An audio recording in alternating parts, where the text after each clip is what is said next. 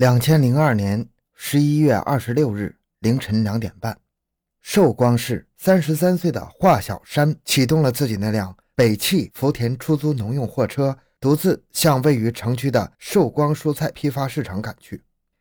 因为一时没有雇主，他就坐在驾驶室里裹紧大衣睡觉。凌晨三点，一个身穿黄色大衣、领子竖起、遮了面部的青年从北边的录像厅里走了出来。他走进华小山的车门，轻轻拍了拍玻璃：“伙计，麻烦你跑趟昌乐南边拉车菜，多少钱？”华小山为之一喜，认真的盘算了一下路程：“一百二十元，少了跑不着。”对方再没讨价还价，两人便上路了。按理来说，华小山深更半夜的被生人租车去百里之外，应该提高警惕的，但他既没有查看租车人的有关证件。也没有向临近的出租车司机打一下招呼，更没给家里打个电话。善良的华小山没有想到，自己竟在这茫茫的黑夜踏上了一条不归路。平时华小山出门在外，手机都是开着，一天总有几次同家里通话。可是这天，直到晚上六点半，华小山既没有与家里通话，也没有回家。他媳妇儿纳闷地告诉了公公华福平。华福平越想越不对劲儿。忙打的手机，结果是关机的。老华紧接着又拨了两遍，还是关机。他急忙把异常情况告诉了华小山的四舅。这天晚上，两个人轮着拨打华小山的手机，直到第二天清晨，仍然是毫无音信的。一种不祥的兆头袭上了家人心头。老华坐卧不宁，亲戚们也认为是凶多吉少。于是，雇了三辆面包车，分头寻找。一连三天三夜，凡是华小山有可能开车去的地方都找遍了，电视台也打了游走的字幕寻人启事，结果一无所获。十一月三十日上午九点，老华来到了寿光市公安刑警大队报案，华小山失踪了。欢迎收听由小东播讲的《出租农用货车失踪之谜——潍坊市杀人劫车碎尸案》。回到现场，寻找真相。小东讲故事系列专辑由喜马拉雅独家播出。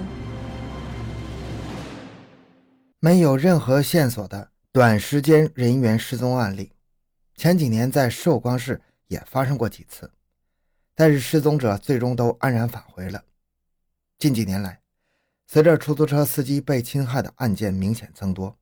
家庭为他们的安全担心并非多余，像这次报案的这种情况，警方一时也难以定性。警方首先经过分析研究，安排分管辖区的刑警一中队首先排查线索，并请失踪者的一家继续配合寻找。失踪者生于1967年，中学毕业后在家务农，村里四邻八舍以及和他打过交道的都反映，他道德品质好，平时乐于助人，从没有和任何人结过怨仇。尽管人们提供了两条可疑线索，但是经过排查全被否定了。一是两千零二年七月份，失踪者受雇于古城乡王某到青州收菜，王某与当地人发生争执，最后双方竟然大打出手。失踪者害怕殃及自己，索性扔下了王某，自己驾车返回。事后一直害怕遭王某报复。后经排查，王某没有疑点。第二个是在批发市场中青蔬菜公司常年收发蔬菜的工作人员童某，但是经过排查，童某的疑点也被解除了。刑警一中队民警对凡与失踪者接触和联系过的四十多人逐一进行了排查，结果疑点一一被排除，失踪者被劫车杀害的可能性越来越大。此案非同小可。十二月十二日上午，在刑警大队召开的案情分析会上，大家一致认为。如果失踪者被劫车杀害，根据初步的调查情况分析，劫车和杀人之间并没有必然的因果关系，歹徒随机作案的可能性较大，必须扩大排查范围。案件被立为幺幺二六失踪案，由大案中队、五中队成立专案组进行攻坚。侦查重点放在四个方面：一是继续围绕失踪者的社会关系、交往人员、矛盾焦点进行排查。二是，尽管市场对夜间停在场外的出租车没有进行登记管理，但是必须重新调查失踪者失踪前后菜场内外的所有司机以及周围夜间营业的宾馆、录像厅、店铺人员，争取掌握线索，一人找车。三是以失踪车辆为线索，重点排查本市及周围县市区大小车辆维修点、电气焊门头、喷漆点、加油站等，以车找人。四是迅速将失踪者的案情推上网络，印发协查通报，发动群众提供线索，请周围的县市区公安局协查。警方在三十多天的时间里，辗转了潍坊、东营、淄博、临沂等六个地市，共追踪排查了三百九十余人，访问周围县市区维修点六十二处。但是，一个个希望被随着调查出的结论纷纷化为泡影。除了失踪者二十六号凌晨出车时有人听见他发动车辆的声音。再没有任何人能提供有价值的线索。两千零三年一月十九日上午，警方再次赶到了青州市口埠镇，找经常到寿光蔬菜批发市场上的卖菜司机谢山龙了解情况。谢想了一会儿，提供情况说：“大约在今年元月的五日的凌晨一点，我在市场上卖菜的时候，见昌乐县南面不知哪个乡镇的一个徐姓的青年。”开着一辆白色的农用车到批发市场卖菠菜，那车八九成新，没挂牌，没有门徽，像是刚喷了漆。因为挨号排队有空，我还和他聊了一会儿。哦，这青年什么长相？你怎么知道他是昌乐的？嗯，青年个头不高，大约一米七，三十岁左右，长得嘛挺精明的。哎呀，我差点忘了，我是听祭台镇青丘村的。赵大浩说他是昌乐县南边的，这无疑是一条重要的线索。警方立即派人赶到了祭台镇的青丘村。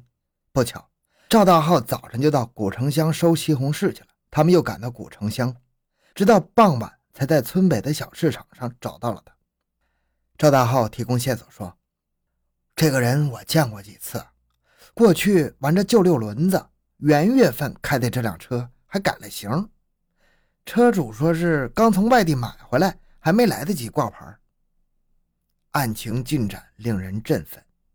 第二天，专案组赶赴了昌乐县，在昌乐县公安局刑警大队的协助下，专案组查明徐姓比较集中的只有南好镇，而西徐园村一百一十户人家姓徐的有七十余户。从户籍信息网上调查排队，二十五岁到三十五岁的男性青年就有八十余人。在南好派出所所长的带领下，专案组直奔了西序园村。结果，在该村内外秘密排查到了下午一点多，也没有查到谁家用的是白色的农用车。就在专案组准备离开西序园村时，恰巧在村头上找到了一位刚赶集回来的老头。他说：“俺庄上叫封山的青年，一年前领着媳妇去了昌乐镇北流泉村住，他名字叫徐啥，我不记得了。”我只知道他几年前就玩汽车、收菜、做买卖。老汉的几句话让刑警们心头一亮，似乎有了某种预感。他们迅速赶到了北流泉村时，没费多大功夫就查到了徐延强在东头租住的三间平房。不巧，他没在家。经过对其妻子的询问，得知徐可能早起去了南好镇马家龙湾一带收菠菜去了。他妻子还说，十一月底是买了一辆旧车。附近的一位老大娘也证实，一个月前见有辆白色的厂车在胡同里停过。案情有了重大突破，专案组马上发出指令：徐延强有重大作案嫌疑，尽快抓获。警车顺着新修的新昌柏油公路南行，至老坝河北岸北流泉村附近时，昌乐刑警大队的小刘顺手指了指远处一个不太显眼的维修小门头。他们立即停车，从土路上转了过去，顺便了解是否有人将车辆改行的有关线索。谁知竟然有了意外的收获。门头上有三个人正在收拾一辆大货车，焊接护栏。民警们说明来意，他们回忆道：“呃，大约一个月前，有个本地的口音二十八九岁的青年来看过材料，说是修理汽车。隔了四五天。”他开了一辆刚喷过漆的农用车改型，车厢后边没有牌照，说是刚买的，还没过户，让俺在车尾部加了个槽缸当踏板，方便上下。呃，又整理了两侧箱板和后挡板。蒙宗着小雨，我们忙活了一天呐，收了他们两百块钱的维修费。至于他是哪个庄的，叫什么名的，没问。他们提供的情况与青州市口埠镇谢山龙和寿光有关人员提供的情况基本一致。真所谓是踏破铁鞋无觅处，得来全不费工夫。